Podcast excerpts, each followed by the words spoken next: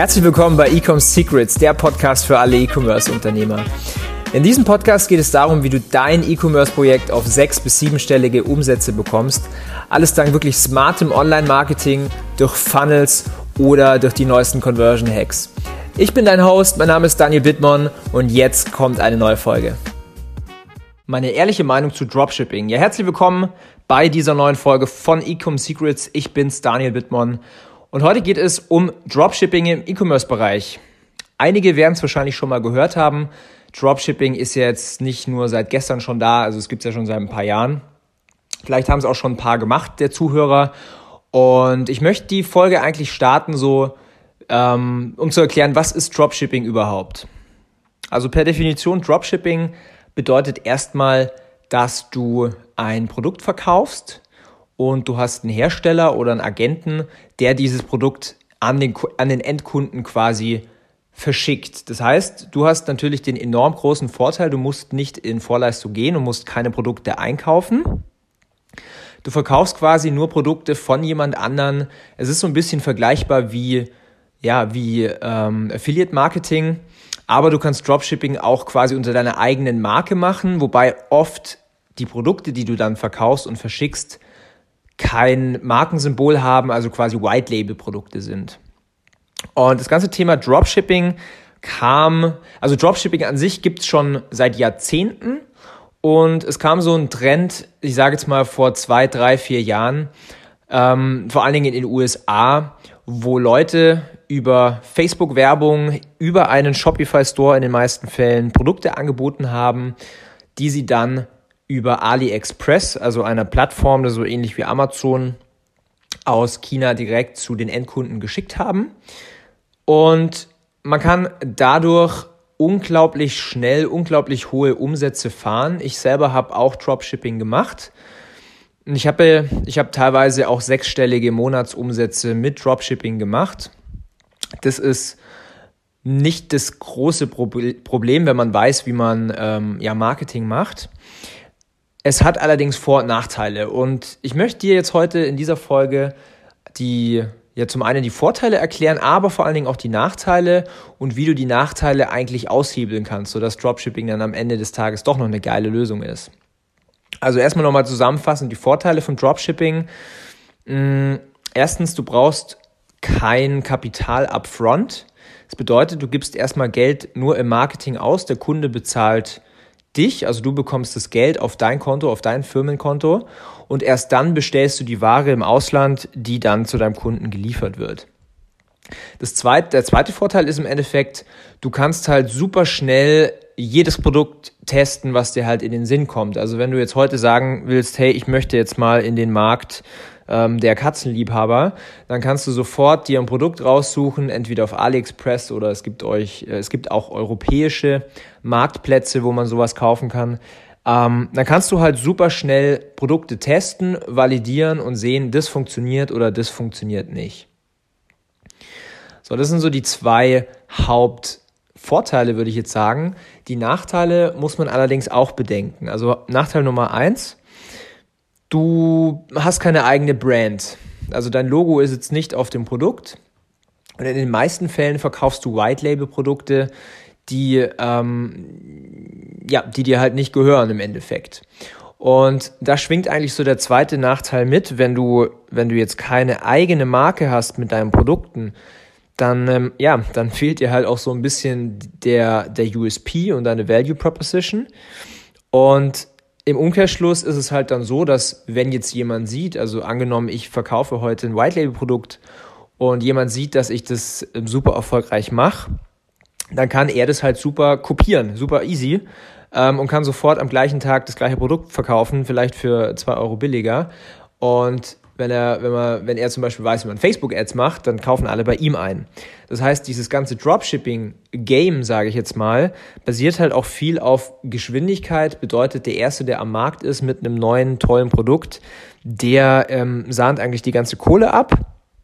Und irgendwann wird es so viel Wettbewerb geben, weil alle dieses Produkt kopieren, dass es für ihn sich nicht mehr lohnt, beziehungsweise ähm, das Produkt schon so oft verkauft wurde, dass es halt einfach, ja, in Anführungszeichen tot ist.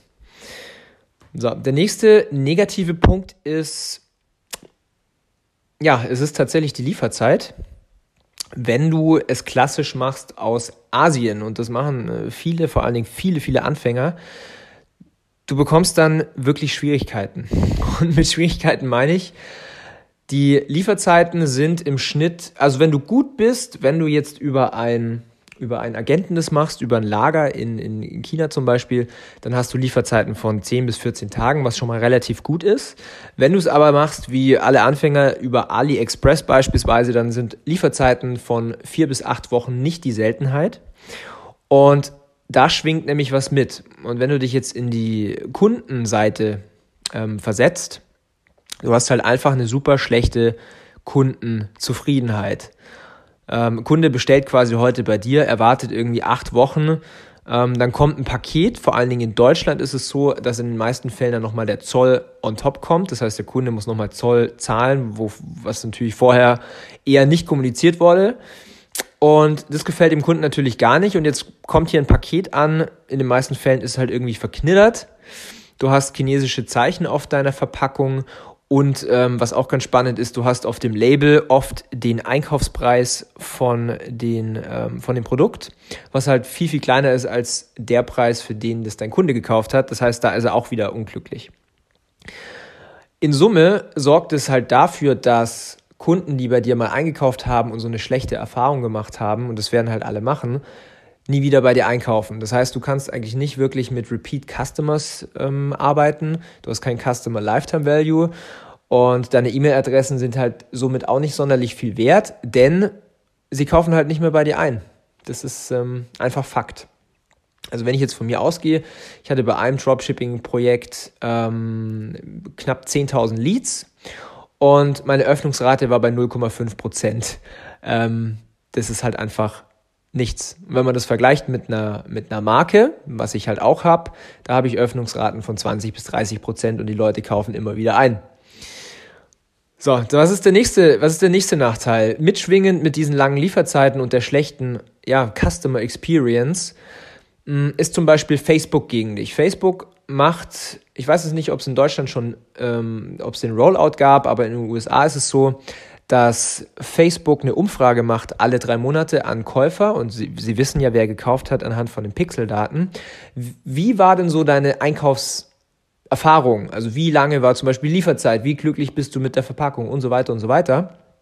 Und der meiste Teil deiner Kunden wird daher quasi schlechtes Feedback geben was wieder Auswirkungen hat auf deine Werbeleistung. Das heißt, je schlechter dein Feedback-Score ist auf Facebook, desto schlechter laufen deine Ads, desto schlechter verkaufst du und desto mehr Geld musst du ausgeben an Werbeanzeigen. Also so eine, so eine Abwärtsspirale.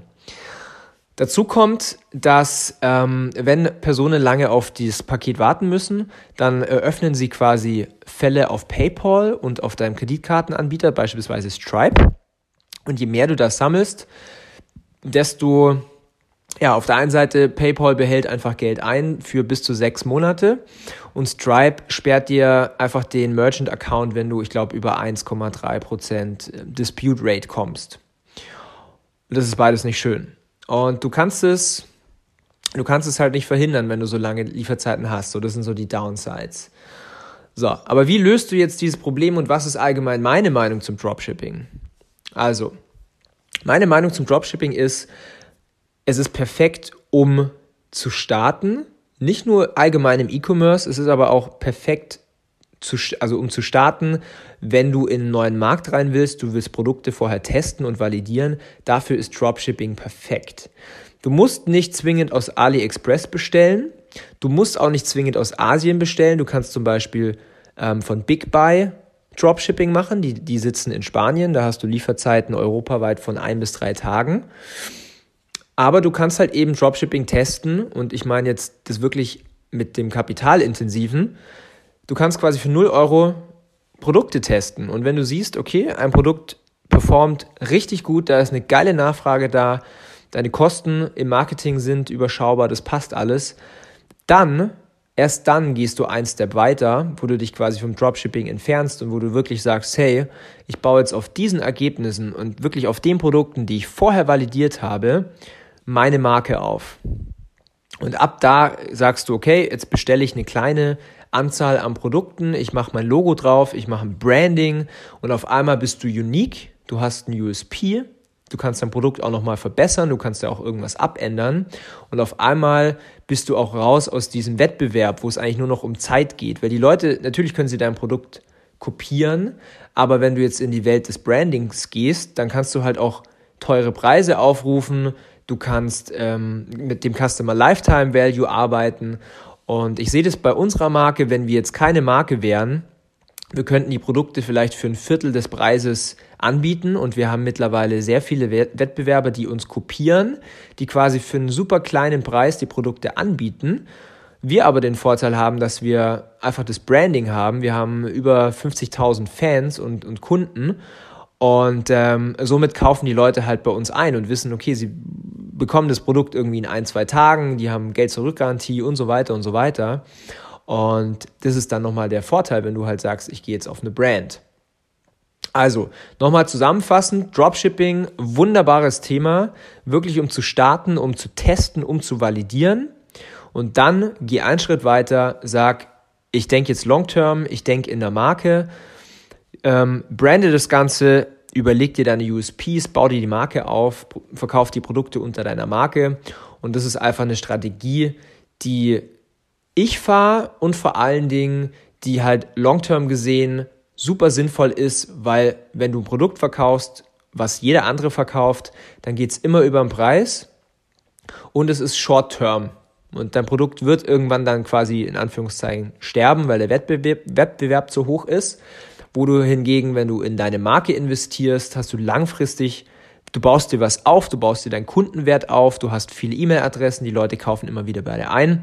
Und dann kannst du halt sagen in ein, zwei Jahren, hey, ich habe jetzt eine Brand, wir machen, weiß ich nicht, eine Million Umsatz, wir machen zwei Millionen Umsatz, wir verkaufen jetzt die ganze Marke für drei Millionen und dann ist dann Payday und dann verdienst du das richtige Geld. Bis dahin musst du natürlich ein bisschen Geduld haben, aber auf, auf Long-Term gesehen ist es the way to go.